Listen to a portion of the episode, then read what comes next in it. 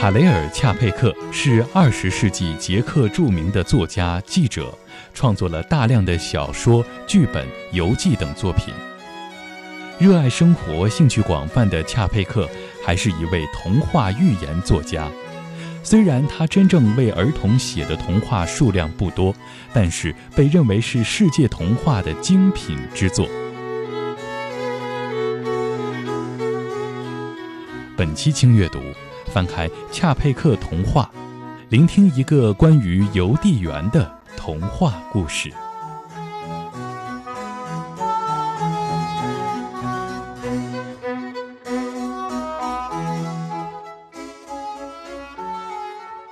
很多人把捷克叫做童话王国，不仅因为那里风格独特的城市建筑、优美如画的自然风光，让人想到童话里的世界，更因为捷克的儿童文学涌现出了许多的名作，受到世界各地读者的喜爱。捷克儿童文学名家辈出，轻阅读曾经介绍过捷克幻想小说名作《泥鱼之乱》，小说的作者卡恰佩克也创作过不少童话佳作。今天我们和大家一起分享一个恰佩克创作的童话《邮递员的童话》。小朋友，你们谁看见过邮局夜里关上门以后，里面在干些什么吗？话说邮递员科尔巴巴先生干他送信的工作干厌了，他说：“邮递员得没完没了的走来走去，东奔西跑，左转右转。”整天忙忙碌碌，鞋掌走破了，鞋跟走坏了，每天要走两万九千七百三十五步，其中要上下八千二百四十九级楼梯，送的老是一些印刷品、汇票和一些微不足道的东西，他们能给人什么快乐呢？科尔巴巴先生就是这样埋怨他这个送信行当的。有一回，他在邮局里。闷闷不乐的坐在火炉旁边，坐着坐着他就睡着了，也没听到敲六点钟。六点钟一响，邮局的门就锁上，所有的邮局职员和邮递员全都各自回了家，只剩下科尔巴巴先生一个人给锁在里面睡他的大觉。靠近半夜的时候，他给一阵窸窸窣窣的声音吵醒了，那声音。听着像是老鼠在地上乱跑，可他一看，根本不是老鼠，却是这儿邮局里的家神。他们是些长着大胡子的小人，个子只有小鸡、松鼠或者野兔那么大，可每个人头上戴一顶邮递员的帽子，也和真正的邮递员一样披一个斗篷，真是不折不扣的邮递员。科尔巴巴先生没出声。免得惊动了这些家神。只见有一个小人，把科尔巴巴早晨要送的信叠在一起，第二个分邮件，第三个称邮包，在他们上面贴上标签，第四个发脾气，因为有一个邮包捆的不合规格，第五个像邮局职员那样坐在窗口把钱重新数一遍。他唠叨说：“我想的不错。”这个邮局职员算错了一分钱，得改正。第六个家神站在电报机旁边发电报，哒哒哒哒哒哒哒哒。科尔巴巴先生知道他是在用电码发报，变成人话就是：“喂，是邮政部吗？第一百三十一号邮局的家神报告，一切顺利。同事马特拉夫谢克咳嗽，因病缺勤。我现在改为收报。”第七个小人说：“这里有一封信要寄蛮人王国班博林博南渡城，这城在哪里呢？”第八个指甲大的小人回答说：“在去贝内少夫的那条线上，伙计，你这么写上吧：蛮人王国夏特拉贝孙德火车站，猫城邮政支局，航空。”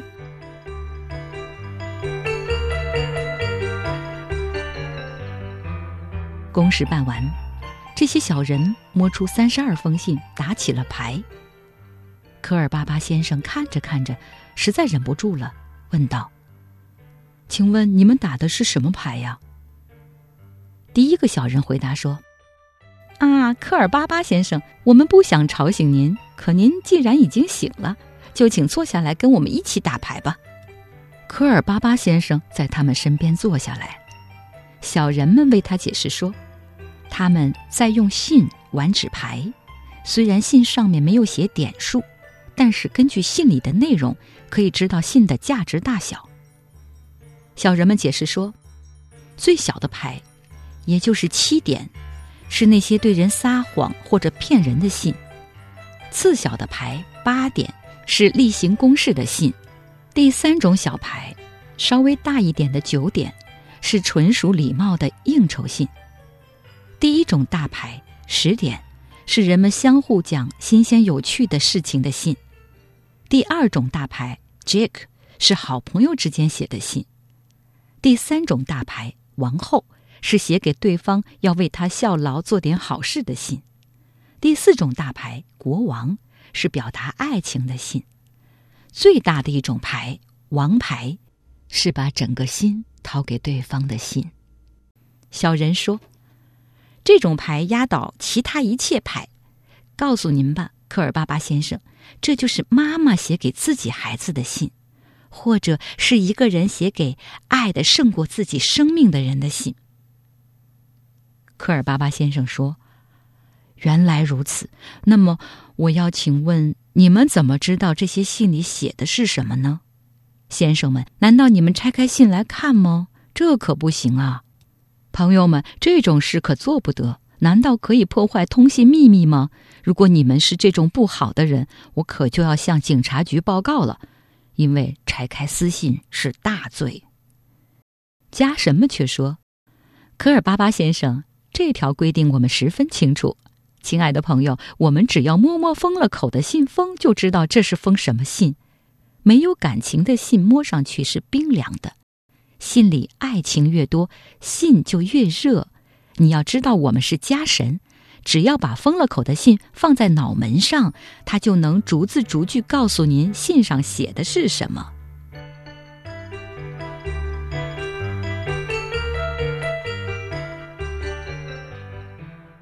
这一晚上看到的事情，科尔巴巴先生对谁也没有说，因为你们知道，在邮局里是不准过夜的。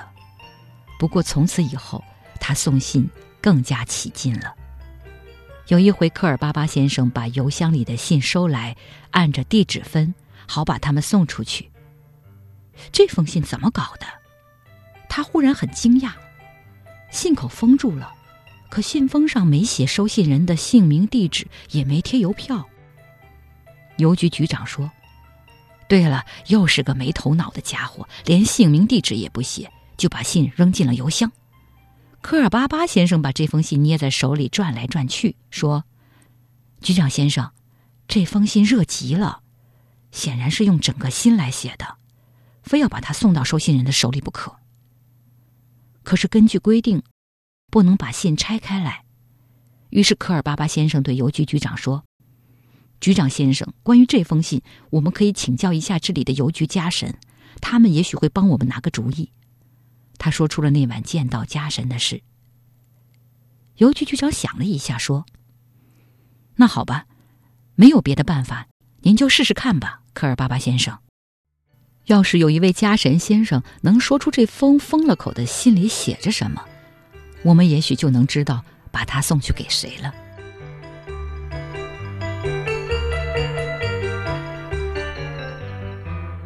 于是科尔巴巴先生把自己锁在邮局里过夜，等着。靠近半夜，他终于见到家神了。他们像上次那样工作，然后打牌。科尔巴巴先生把信拿出来之后，他们说：“您赢了，您出的牌是王牌。”家神们说：“因为这封信是一个小伙子写给一个姑娘的，小伙子爱姑娘胜过爱自己的生命。”科尔巴巴先生故意表示不同意，家神就拿起信贴到脑门上，闭上眼睛念了起来：“我的最亲爱的玛仁卡，我写信写错了一个字。”他纠正说：“写信写成了谢信。”我写信告诉你。如今我当了司机，只要你同意，我们就可以结婚了。如果你还爱我，请赶快来信。忠实于你的弗兰西克。可惜的是，信里没有写这个马仁卡和这个弗兰西克住在哪里。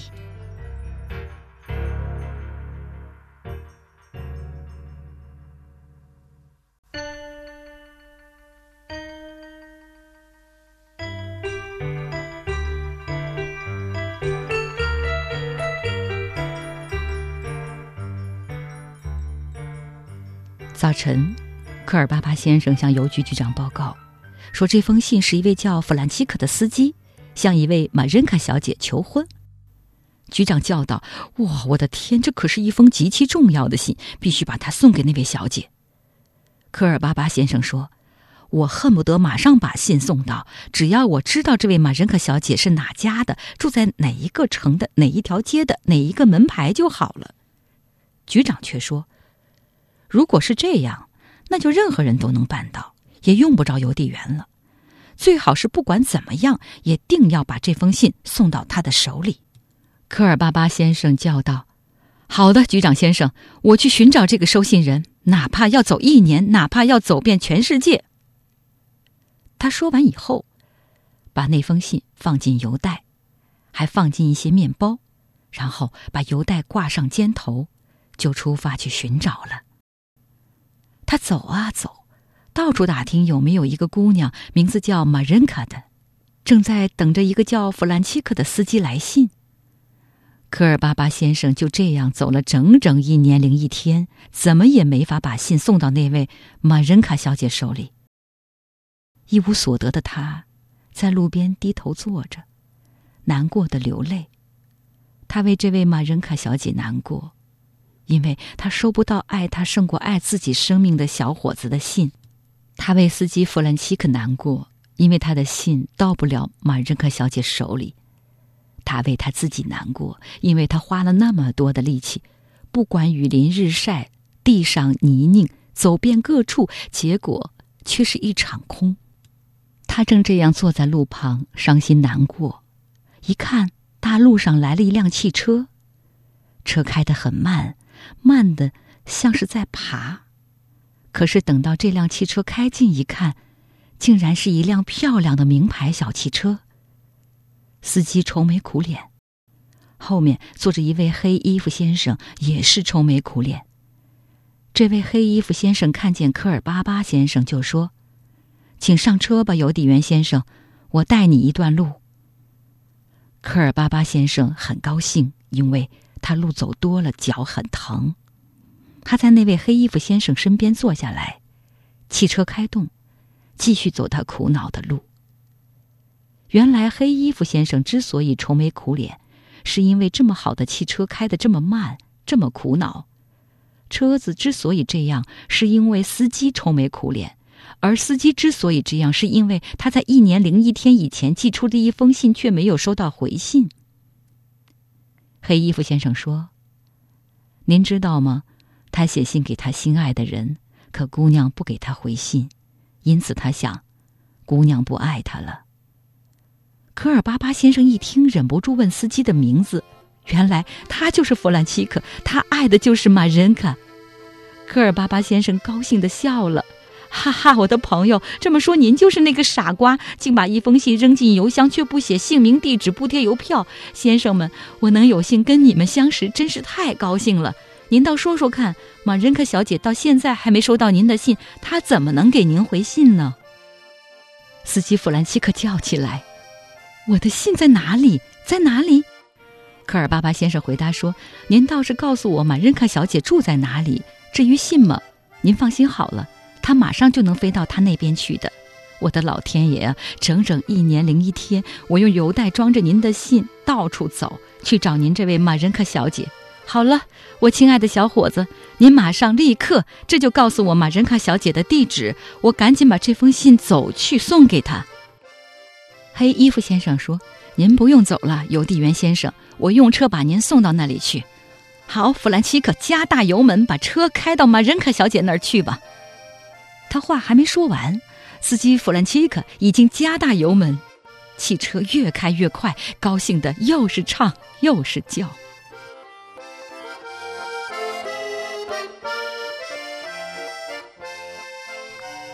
到了目的地，科尔巴巴先生建议弗兰奇克自己去向姑娘表白。毕竟，他从家神那里得知信里整整写错了八个字。可是弗兰奇克不好意思去，他觉得这么久没有收到信，玛珍卡也许忘记他了，不再爱他了。于是科尔巴巴先生去见姑娘，他一直向那座小房子走去，在明净的小窗子旁边。坐着一个面色苍白的姑娘。因为一直没有等到弗兰奇克的信，他苦恼的心都碎了。科尔巴巴先生把那封信给他，可是姑娘并不敢奢望这信是给自己的。科尔巴巴先生说：“您把里面的信看一看吧，如果不是给您的，还给我就是了。”马申克小姐用哆嗦着的双手把信拆开。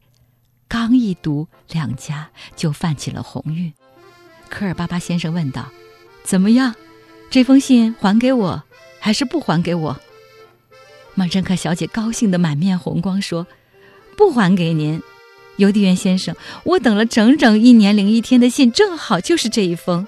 我不知道怎么谢您才好，邮递员先生。”科尔巴巴先生回答说：“我来告诉您怎样谢我吧。”您付给我两个克朗的欠资费，因为信上没贴邮票，明白吗？我带着他跑了整整一年零一天，就是为了给邮局追回那两个克朗。好了，那就谢谢您了。他一边收下两个克朗，一边说：“不过，小姐那边有个人正在等着您的回音呢。”他朝司机弗兰奇克那边点点头。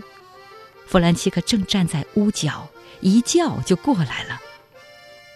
当弗兰奇克先生去取回音的时候，科尔巴巴先生坐在穿黑衣服的先生身边，说：“一年零一天，我带着这封信跑来跑去，这很值得。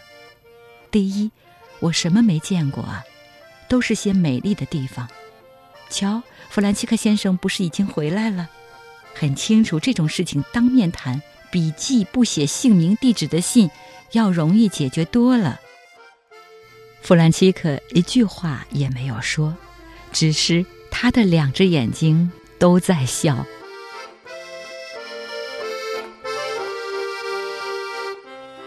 独到之处也在其中。今天编辑丁旭和主播周薇为大家带来的是卡雷尔·恰佩克的童话故事《邮递员的童话》，希望各位能够喜欢这个小小的故事，也希望各位天天快乐。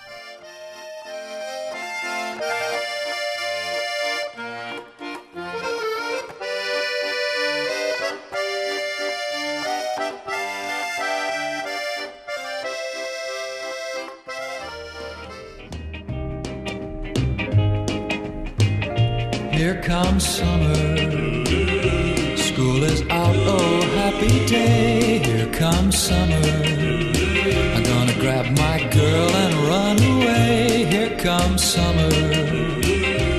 We'll go swimming every day and let the sun shine bright on my happy summer home. Well, school's not so bad, but summer's better. It gives me more time to see my girl who walks through the park neath the shining moon. When we kiss, she makes my flat top curl. It's summer. I feel her lips so close to mine. Here comes summer.